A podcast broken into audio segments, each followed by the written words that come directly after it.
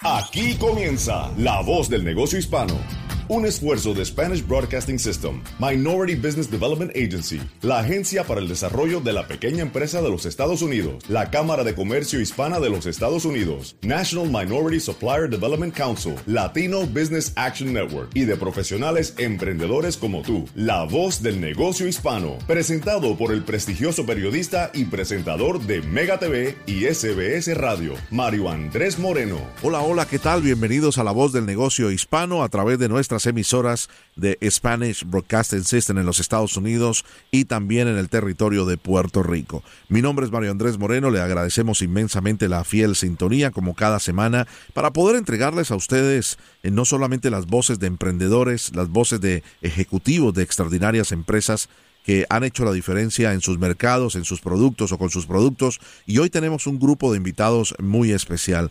Saludo especialmente a todos los que nos escuchan a través de nuestra emisora eh, básica aquí en el sur de la Florida, en la ciudad de Miami, Z92.3, emisora líder en sintonía, como todas las emisoras de nuestra compañía, en la ciudad de Los Ángeles, Mega 96.3, FM, gracias por la sintonía. En Nueva York, la Mega 97.9 FM, La Ley 107.9 nos sintonizan también en Chicago. Muchas gracias por la fiel sintonía. En La Raza, en San Francisco, 93.3 FM. Y en Puerto Rico, la Z93. También recuerde eh, sintonizarnos a través de la música global, la aplicación La Música, donde encuentra este programa y todos los podcasts de este programa de La Voz del Negocio Hispano, como cada fin de semana. Comenzamos con nuestros invitados. Bienvenidos. Estás escuchando La Voz del Negocio Hispano con Mario Andrés Moreno. Queremos saludar a la señora Mercedes García. La señora Mercedes García es la vicepresidenta de Relaciones Comunitarias de Mastercard. Mercedes, un placer saludarte. Eres parte del negocio hispano, la voz del negocio hispano. Muchísimas gracias, Mario Andrés. Un placer. Muchas gracias y feliz de estar aquí contigo. Muchas gracias. Bueno, cuando se dice Mastercard, todos pensamos, no, eh, para lo demás está Mastercard. ¿Qué clase de eslogan hicieron de, tu compañía eh, que invita a todas las personas que, mira, hay que darse los gustos, hay que generar prioridades y para lo demás está Mastercard? Cuéntanos un poco de tu carrera en la compañía.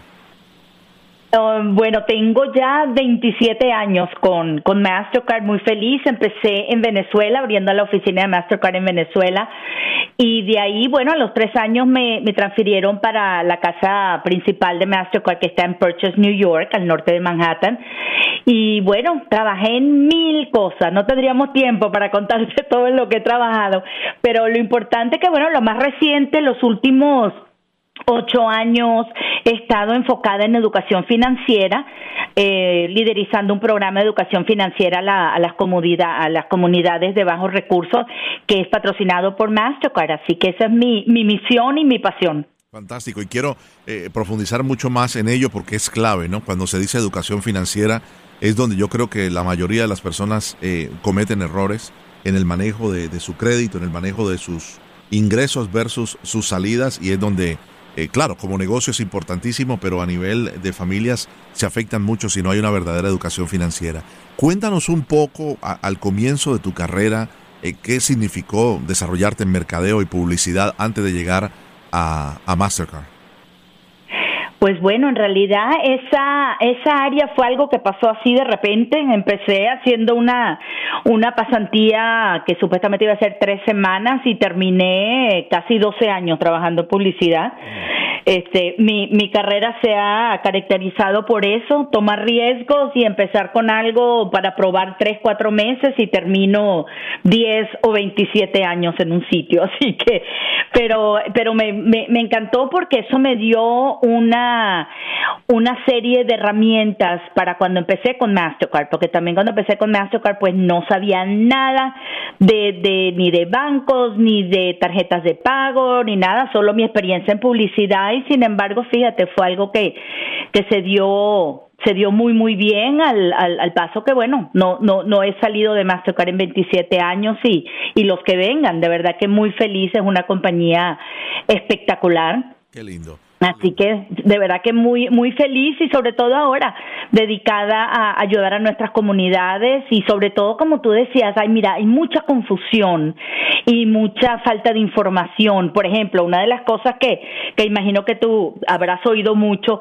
Mastercard no es una compañía de tarjetas de crédito. Correcto. ¿Tú sabías eso? Qué bueno. Hay mucha gente Sí, claro. En muchas tarjetas de crédito vemos Mastercard entonces la gente dice, Mastercard es una tarjeta de crédito. No, por favor, tumbemos ese, ese paradigma que mucha gente ha tenido por equivocación en su pensamiento siempre. Exactamente, Mastercard es la tecnología detrás de los pagos electrónicos. Es una compañía de tecnología que con nuestra, nuestras redes eh, a, nivel global hacemos que los pagos sean simples, fáciles, seguros. En realidad son los bancos los que emiten las tarjetas a la gente. Nosotros no somos ni un banco, nosotros tampoco eh, eh, ayudamos a los comercios a aceptar tarjetas, eso lo hacen otro tipo de bancos o los procesadores de tarjetas de pago. Nosotros somos simplemente la tecnología y las redes por las cuales fluyen todas estas transacciones. Así que conectamos a los consumidores, con los comercios, con las instituciones financieras, los bancos, las compañías, para que hagan negocio juntos. Así que no somos nosotros. Qué tremendo.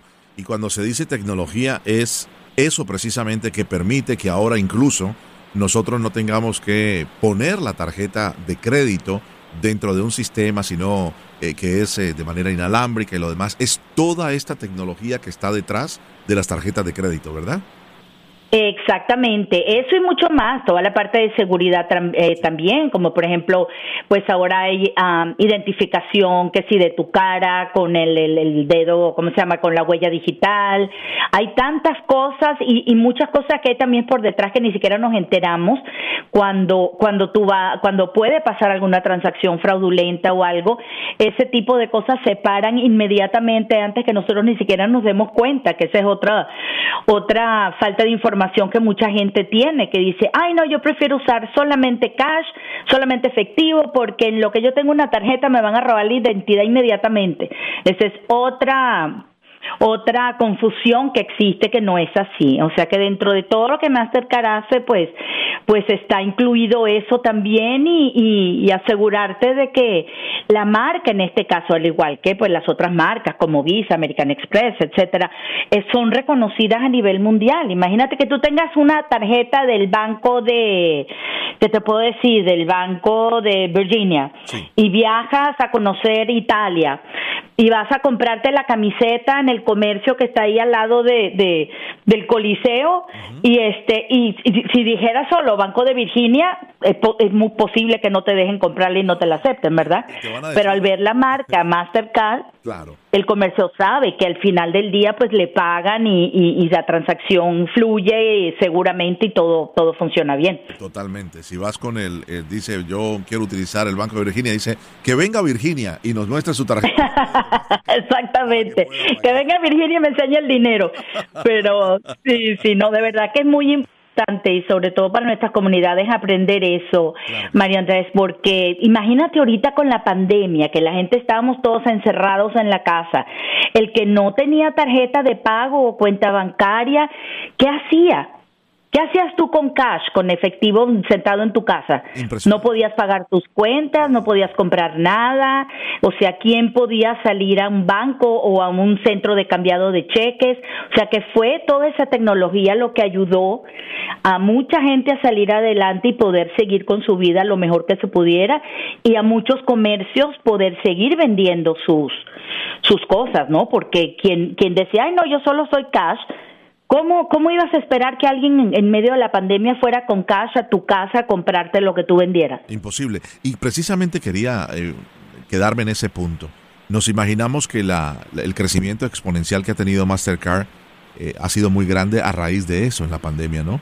Pudiéramos decir que han crecido ustedes a raíz de lo que nos, nos está sucediendo y que todavía no hemos vencido, que es la pandemia del COVID. Pues mira, no, no pudiera decir que crecimos, sin embargo, afortunadamente fue un momento donde la tecnología pudo ayudar a la gente a salir adelante. Claro.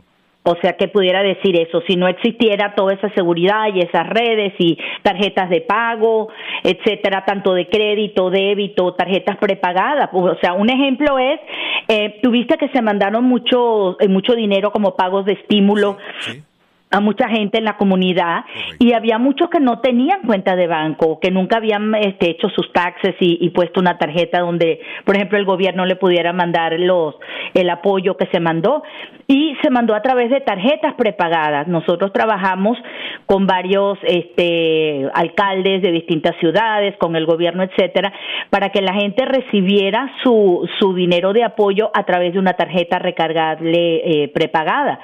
Entonces, eso es otra manera en la cual ayudamos a, la gente, ¿no? Porque ¿qué iban a hacer con un cheque? Correcto. Y eso le ayudó a mucha gente que fue la, la tercera ronda, ¿no? La primera era depósito directo, la segunda era cheque eh, físico en papel y después venían las tarjetas débito, que incluso Mercedes, desafortunadamente muchas personas pensando que era publicidad de alguna compañía de tarjetas de crédito, las tiró a la basura sin abrirlas y, y por eso advertíamos siempre en este tipo de programas que evitaran eh, lanzar eh, la basura antes de revisar el correo pensando de que era una publicidad que no querían, ¿no?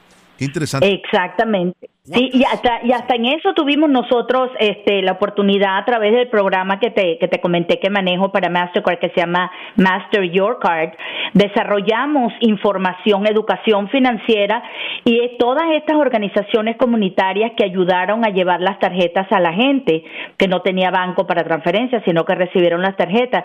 Desarrollamos materiales de educación para que la, en 15 idiomas para que la gente supiera al recibir esta tarjeta cómo usarla, qué era, qué tipo de tarjeta era, qué podía hacer, qué no podía hacer, etcétera, etcétera. O sea que esa es otra manera en la que usamos el programa Your Card para, para educar a la comunidad en todo lo que tiene que ver con, con tarjetas de pago y, y educación financiera en general también. Tremendo. Te quiero preguntar, eh, Mercedes, estamos conversando con la señora Mercedes García desde la ciudad de Miami, también donde originamos este programa, mucho calor en el sur de la Florida. Mercedes ha sido reconocida por muchas organizaciones a nivel nacional e instituciones eh, por su trabajo de más de 27 años allí en Mastercard, que comenzó en el año 1994, eh, desde que lo comenzó en Venezuela y luego, pues lógicamente, ha estado en los Estados Unidos durante todo este tiempo. Muchos de los que nos escuchan son emprendedores y emprendedoras, Mercedes, todas las semanas. Eh, tenemos pequeños empresarios, medianos empresarios que nos escuchan. Si tú tuvieras la oportunidad de decirle a una persona que, tiene un negocio en el cual maneja un buen ingreso de cash, eh, tiene una buena entrada anual, pero no cree en tener una tarjeta de crédito que le puede permitir incluso, y me adelanto a la respuesta, tener su capacidad de inversión al tener un dinero disponible ¿cuál sería el consejo que tú le das a los pequeños empresarios? Mira, yo lo primero que, que, les recomendaría, y es lo que hago cuando doy los talleres con, pequeños negociantes, es que aprovechen la tecnología. La, el impacto a tu negocio por ser un negocio de solamente efectivo, solamente cash, es impresionante. Te afecta desde el punto de vista de, de la percepción de tu negocio, de la percepción de tu, de tu marca, este, el tiempo que te llevas eh, y el riesgo de tener solamente efectivo. O sea que si no aprovechas lo que la tecnología te da, en este caso, por ejemplo, aceptando tarjetas de pago, estás pero quedándote atrás y perdiendo y estás en desventaja porque eh, aceptar tarjetas te abre nuevos canales de venta o sea, imagínate tú, si yo tengo un negocio y acepto solamente efectivo, estoy esperando que los, eh, los, uh, ¿cómo se llama? Los clientes vengan en persona con suficiente efectivo en su bolso para comprarme lo que yo vendo. Y también desde el punto de vista de la imagen de mi negocio, o sea, ¿qué mensaje le estoy dando desde el punto de vista este servicio al consumidor? Si tú vienes y yo te digo, ay no, mira María Andrés, lo siento mucho, pero yo solo, yo solo uso cash, así que anda y busca un cajero y busca efectivo y después regresas. Cambio si yo soy, perdón. Es perder negocios. Totalmente. Yo lo primero, yo eh, personalmente, yo me voy, eh, digo, ay, bueno, señor, mucha suerte, muchas gracias, y me voy al, al, negocio de enfrente que se acepta tarjetas, porque quien carga efectivo hoy en día es un riesgo, es una inconveniencia, y además, como negociante, si yo acepto tarjetas, yo puedo vender mi, mis cosas en, por teléfono, por internet, Eh, yo puedo estar montada en un avión y estarte comprando, si tengo wifi, comprándote cosas a ti. O sea que es otro mundo totalmente y puedo competir con otros negocios si yo acepto tarjetas.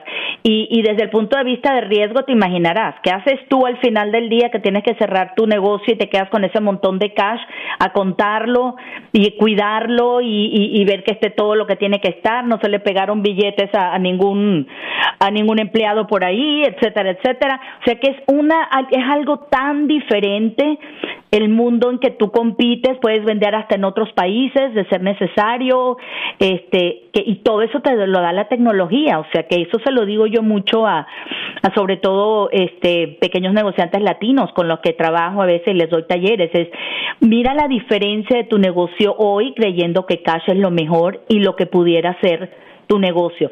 Tú hablabas, por ejemplo, de pedir este créditos y eso. ¿Cómo yo voy a comprobar si yo voy a pedir un crédito cuánto es realmente los volúmenes que yo manejo si todo lo hago en cash medio por debajo de la mesa? Exactamente. O sea, ¿cómo ¿Cómo, ¿Cómo puedo decir, mira, este, este, es mi, este es mi historial crediticio, por ejemplo? Y te, y te digo sinceramente, Mercedes, a nivel personal, eh, no, y no quiero con esto prejuzgar, pero cuando tú llegas a un negocio y te dicen, solo cash, eh, ya me da como cliente una mala impresión, como que me da a entender de que su contabilidad la pueden manejar de tal manera para evadir pagar impuestos, con todo respeto lo digo. Y muchas personas piensan igual, porque el tema del cash, como dice Mercedes, que es una persona con tanta experiencia de tres décadas en, este negocio, eh, el tema del cash ya no, ya no existe eh, por seguridad y por todo. Y en un negocio, incluso cuando hablamos aquí de PPP, cuando hablamos de, del EIDL, del préstamo por desastre, ¿qué fue lo, el, recurso más importante que tuvieron los pequeños negociantes para saber cuáles eran sus ingresos, cuáles eran sus egresos, en qué gastaban, cuánto eh, tenían de, de entradas por, por insumos y lo demás a través de la tarjeta de crédito, porque solamente tú entras, imprimes y te dice, gastaste esto en transporte, gastaste tanto en insumos, pagaste esto en, tal cosa, y de esa manera pudieron acceder más rápidamente a, a, todas estas ayudas del gobierno federal. Por lo contrario, exactamente. Por lo contrario, Mercedes, aquellos que no tenían una cuenta de banco, que no tenían relación con un banco eh, local, se perdieron la oportunidad de acceder a, estos, a estas ayudas por no tener una relación estable y una relación instituida con corporaciones corporativas, eh, con corporaciones, quiero decir, eh, como la que tú representas. Sí, no, definitivamente tienes toda la razón del mundo, eso es una realidad y este y, quisiera hacer otro comentario, como tú comentas tarjetas de crédito, pero otra cosa que, que es parte de lo que yo de, del trabajo que yo hago con las comunidades, que la gente entienda que no todas las tarjetas son tarjetas de crédito.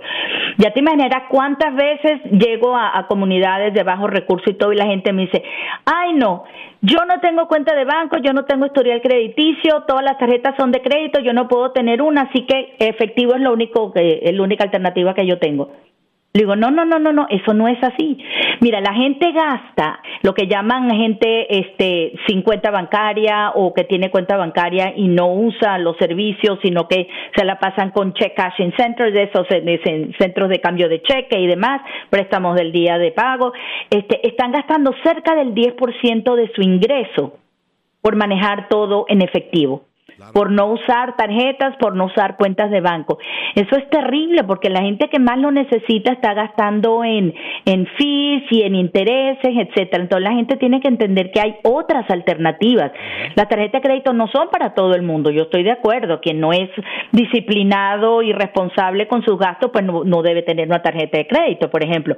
Pero hay las de débito para accesar el dinero si tienes una cuenta bancaria y las prepagadas, que hay varios estilos de tarjetas prepagadas que cuando te pones a hacer la cuenta te sale mucho más barato que el costo de manejar efectivo y conseguir efectivo y cambiar tu cheque y pagar los, eh, los cajeros y tantas cosas. O sea que ese es otro punto importante. El efectivo tiene un costo y además del riesgo y la inconveniencia. Tremendo. Eh, Mercedes, mucho que hablar, quisiéramos estar todo el, todo el programa contigo, pero quiero eh, redondear en esto de la educación financiera.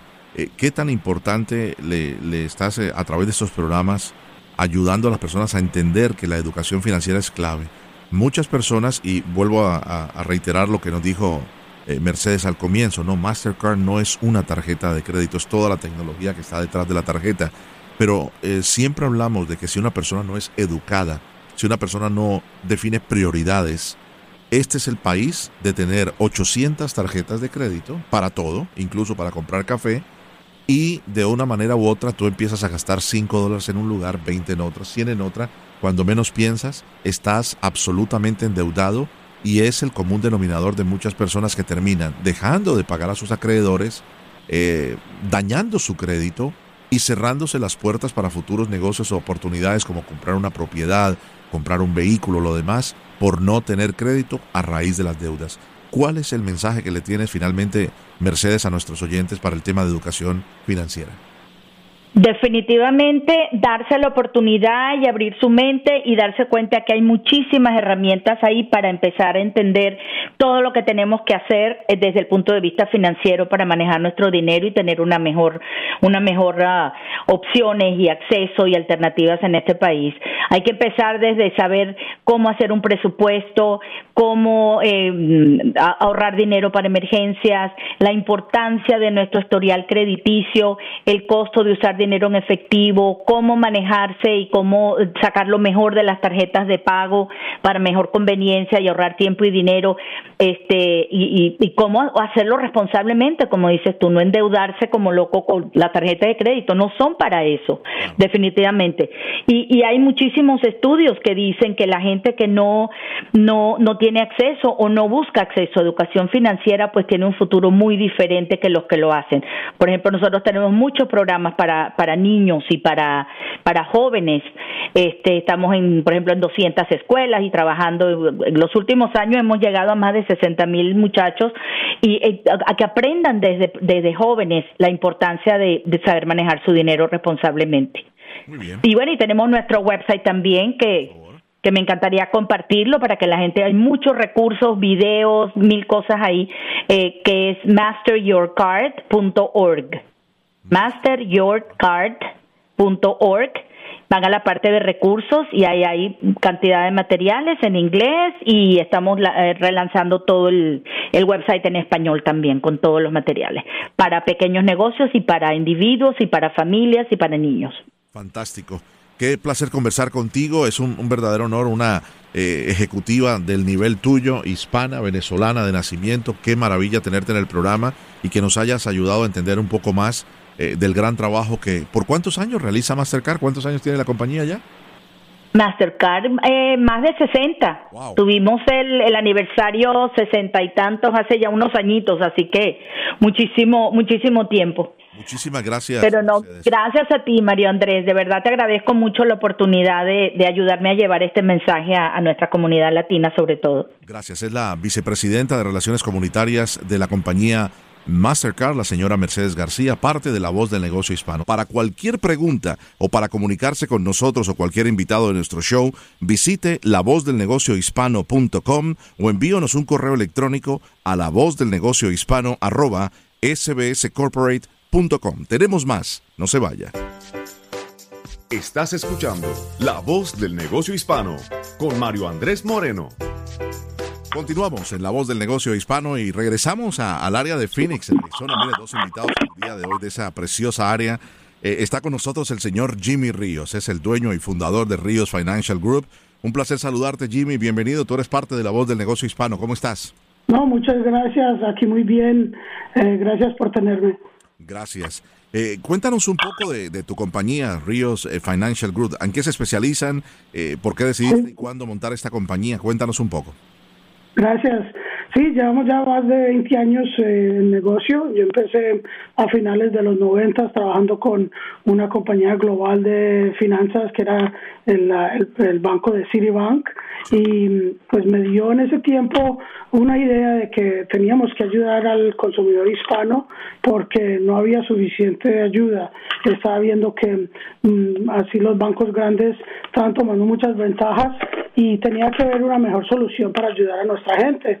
Eh, pues yo nomás tenía 25 años en ese entonces y, y, y bueno, me, me, di por meterme a, arreglar y ayudar a la gente en términos de préstamos, de hipotecas, aseguranza, impuestos. Yo me metí con todas a ayudar como les ayudaba a mis padres y poco a poco fue creciendo ese, esa ayuda y la gente fue conociendo lo que estábamos haciendo para el consumidor y a base de, educación empezamos a, tener una comunidad más grande y, y ya estamos aquí 20 años después y le estamos dando por todos los lados.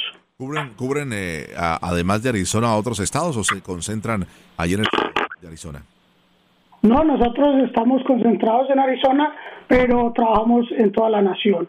O sea que no estamos rigidos simplemente eh, por región, eh, aunque podemos hacer todos los estados y muy próximamente estamos mirando eh, hacer negocio en otros países también. Tremendo. Jimmy, cuéntame un poquito porque 20 años, ¿no?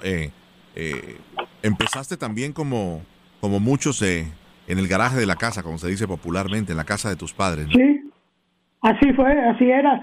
Em, eh, teníamos a mi hermano, a mi suegra, a, toda la familia trabajando en lo que se llama un Arizona Room, que es un cuarto que convierten um, para como para solearse y tener ahí uh, otro cuarto y, y, eso lo convertimos a oficina y empezamos a tomar aplicaciones de hipotecas, a ayudarle a la gente a calificar para préstamos y, y poco a poco fuimos uh, mirando cómo le podíamos ayudar al cliente. sabía que mucha gente no podía calificar por, por falta de crédito o porque no tenían los números adecuados en calificar por ingresos. Entonces nosotros les ayudamos a cruzar esos, esos puentes y cómo eh, una persona hace eso es por eh, medio de, de, tener un mentor, una guía, un guía que le pueda ayudar y así es como tomamos ese, ese punto, ¿verdad? Era de ayudarles. Ese, esa es una gran verdad. Siempre uno debe tener una, una persona que le guíe, ¿no? Que le muestre el camino, que le ayude a, a no cometer errores y sobre todo en la parte financiera que es tan vital para nuestros hispanos. Jimmy, ¿siguen siendo una empresa de familia o tienes asociados? No, ya, hemos, todavía la familia trabaja con nosotros en, ah, en, en, diferentes roles, ¿verdad? Pero eh, ya tenemos tres compañías que han salido de esta.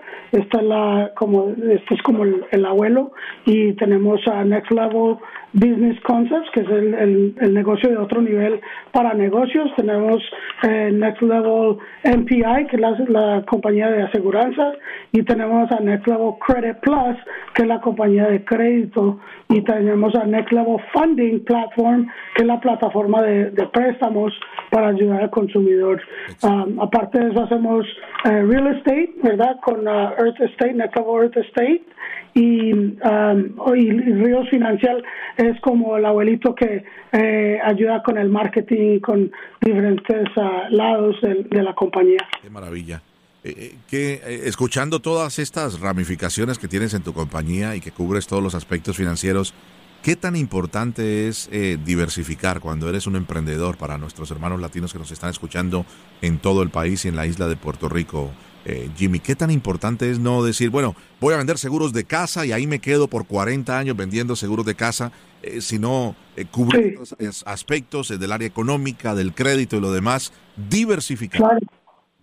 Sí, es muy importante porque como dueño de negocio todos usamos diferentes cachuchas, ¿verdad? Nos ponemos todos los sombreros en manejar un negocio. Eh, importante saber que una persona no hace el negocio, tiene que ser un equipo, tiene que uno buscar la ayuda adecuada para todos los niveles, eh, aunque uno tiene eh, habilidad de poder hacer muchas cosas, no es buen, no es bueno para, para ese dueño de negocio hacerlo todo, ¿verdad? Yo no llegué a este punto simplemente haciendo una cosa, yo estaba haciendo muchas, pero buscaba la ayuda adecuada para poder enfocarme si necesitaba eh, eh, hacer que el negocio de aseguranza eh, estuviera bien, ponía a alguien en ese papel. Si necesitaba alguien para los impuestos, ponía a alguien en mi grupo para hacer eso. Y, y decimos, hay que delegar para elevar, ¿verdad? Hay que, hay, que delegar, o sea, dar y mostrar a otra persona cómo hacerlo para que ellos tomen las riendas de ese de ese nivel y, de esa parte y trabajemos como equipo, ¿verdad? Y así es como cualquier negocio se, se, se monta y se hace, porque solo se rigide nomás hacer una cosa y hay limitaciones en eso. No es eficaz sobre el tiempo. Y, y si usted quiere tomar una vacación, eh, el negocio para y no está generando ingreso. Interesante, muy interesante. Eh, y creo no es una crítica, no es para mí una autocrítica como latino, eh, como hispano emprendedor en los últimos 30 años de los Estados Unidos. creo que es una de las áreas más difíciles. No, no es que yo sé cómo se hace, es que yo soy el que hace la fórmula del del pan de bono o de la arepa o, de la tortilla. El, problema es que hay mucho ego que entra en el tener un negocio propio y miedo de dar ese como las eh, ese ah, secreto, ¿verdad? El secreto que, que yo digo es que todos tenemos que repartir esos secretos para poder crecer. Yo creo que mientras más demos, más recibimos. Y mucha gente quiere dejarlo todo para uno, con miedo de que alguien le va a robar eso. No, si cambiamos la mentalidad, que decimos en inglés el next level mindset, donde pensamos a otro nivel, empezamos a pensar cómo puedo ayudarle a la persona, esa persona no más en la ayuda, en lo que estamos haciendo como como emprendedor, como persona que está trabajando en la compañía y como consumidor, aprecia lo que se está haciendo y lo que se va a hacer y esa mentalidad. Y eso, e, esa energía es lo que atrae. ¿verdad? Y yo, yo pienso que a mí me ha dado mucho, esos frutos de, de, de éxito vienen a cabo de dar y dar más y seguir ayudando. Tremendo. Estoy conversando con el señor Jimmy Ríos, fundador de Ríos Financial Group en el área de Mesa, Arizona, eh, con una amplia cobertura de más de 20 años desde que empezó este emprendimiento. ¿De dónde eres, Jimmy?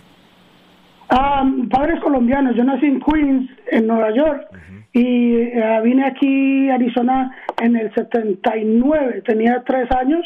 y yo ya tengo 45 años, pero los padres de Medellín, Colombia, primera generación.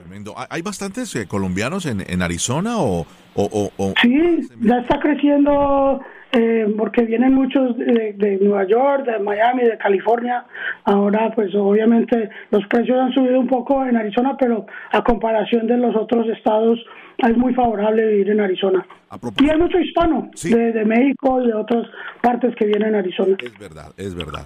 Hablando de dinero, eh, vamos a, entrar un poquito de lleno en el tema de, de cómo se, se fondea, si me permites el término vulgar, una compañía. El acceso a capital siempre ha sido una de las áreas eh, más complicadas, sobre todo eh, porque los latinos tienen temor de endeudarse, tienen temor de, decir, bueno, voy a pedir un préstamo de X, 100 mil dólares, eh, pero me da temor que si mi producto no se vende, igual voy a quedar con esa deuda. Explícanos un poco el concepto de, de lo que se llama el acceso al capital, que es fundamental después de tener un cronograma, después de tener un business plan, poder echar a andar tu negocio. Muy importante que la mentalidad detrás de deuda cambie a una deuda que le va a ayudar. Hay deuda buena y deuda mala. Y si la persona sabe que, que, tener una palanca como deuda buena le va a ayudar a poder ganar más dinero y crecer su negocio, no mira la deuda como una deuda mala, ¿verdad? Entonces, el, el no más tener cero deuda no quiere decir que usted está rico simplemente quiere decir que no tiene que pagar una cuenta. Pero si yo tengo una deuda buena que yo pueda usar para crecer, eso me va a ayudar a hacer muchas más cosas. En términos de capital, se necesita saber que capital se puede conseguir aún más fácil cuando uno es un hispano, porque hay muchas fuentes de dinero que les están dando a, los hispanos dinero. Pero para conseguir ese dinero tenemos que tener un plan de acción. Hay ciertas reglas y ciertas cosas que se necesitan. Muchas personas, aunque no tengan crédito, pueden adquirir dinero capital basado en los números, en cuánto están recibiendo que se puede comprobar. Entonces, si tenemos, por ejemplo, estados de cuenta que podemos mostrar eh, un, dinero que está entrando consistentemente, nosotros podemos recrear y hacer que, nos den dinero sobre el, cuento que estamos haciendo. Pero si tenemos a alguien como nosotros que le podemos plantear un sistema y una forma para que este negocio dé luz y muestre cómo se debe mostrar, entonces underwriting, los, los que aprueban los préstamos, están, van a ver que ese negocio sí es real, sí tiene em, menos riesgo, porque es como se presenta. La presentación es clave en todo. ¿Verdad? Si usted me dice que usted tiene un negocio y que tiene tres años en ese negocio, hay que pintar la foto como se debe y mostrar que ese negocio genera algo, ¿verdad? Si no, eh, hablamos de los cinco Cs de, capital y, y, esas cinco Cs es como un underwriter, una persona que empieza a mirar esta, el riesgo de dar dinero, eh, es capital, colateral, eh, bueno, estos hay, hay cinco. Esas cosas, si nosotros les enseñamos cómo adquirir esas cinco Cs, van a llegar a ese punto. Y aunque hoy tal vez empiece con X, mañana les puedo dar X más 2, más 3, porque es la confianza y el trust que se, que se hace con los banqueros, ¿verdad? Las relaciones. Esas relaciones son muy importantes en, en el mundo de negocio. De latino a latino, ¿qué le dirías a un emprendedor o emprendedora que te está escuchando a esta hora de la mañana y, y dice, yo también le quiero echar ganas, Jimmy, es muy joven, en sus 20 años dijo, aquí está la oportunidad, eh, en ese Arizona Run, aquí le llamamos Florida Run, donde se sienta la familia a ver televisión y lo demás, en Nueva York, en Queens, donde naciste, le llaman el Basement, eh, y en fin, en cada rincón de los países, del país está este lugar especial para reunir la familia. Ahí empezaste y hoy tienes una empresa que me imagino que debe de facturar eh, varios millones de dólares al año, con asociados, cubriendo diferentes sectores. ¿Cuál sería ese mensaje que tú le envías a los latinos que nos están escuchando? Número uno, deje atrás el miedo. Si van a hacer esto, hágalo, porque el tiempo está corriendo, el tiempo es, es oro. Y cada día que usted eh, tenga miedo de entrar a este juego es oportunidad que está perdiendo. Hay muchas oportunidades ahora para el que quiere, ¿verdad? Hay que, hay que hacerlo y, y tiene que buscar esa ayuda para poder llegar allá. No, no, no sé qué eh, con, con, el miedo, el miedo lo, lo. Yo digo, si tiene una visión, es, em, es tiempo de empezar a, a, trabajar con esa visión y empezar a trabajarla, aunque sea poquito. Eh, yo siempre digo, empezar, aunque sea en las noches, trabajando su negocio, eh, educándose, leyendo, aprendiendo, es mejor que no nada. Acción es, es un verbo y tenemos que poner acción en todo, pero si no lo hace, por miedo no va a hacer nada y nunca va a llegar a ningún lado. Así somos la voz de la experiencia. La voz de la experiencia. Y nosotros somos la voz del negocio hispano. Un verdadero placer, Jimmy, eh, conversar contigo, haberte conocido. Eh, ¿Dónde pueden pedir mayor información de Ríos Financial Group allí en, la, en Arizona para la gente que nos pueda estar escuchando en ese precioso estado? Gracias. Les voy a dar dos sitios. El primero es eh, www nlbcgroup.com, NLBC Group, y el segundo es mi compañía Rios Financial Group.com. Las dos compañías increíbles, les ayudamos en cualquier forma, no importa dónde estén, y aquí estamos a la orden. Muchísimas gracias. Un verdadero placer. Un abrazo en la distancia, Jimmy. Que estés muy bien. Gracias, saludos. Muchísimas gracias. El señor Jimmy Ríos, dueño y fundador de Ríos Financial Group. Se nos va acabando el tiempo, mi querido David.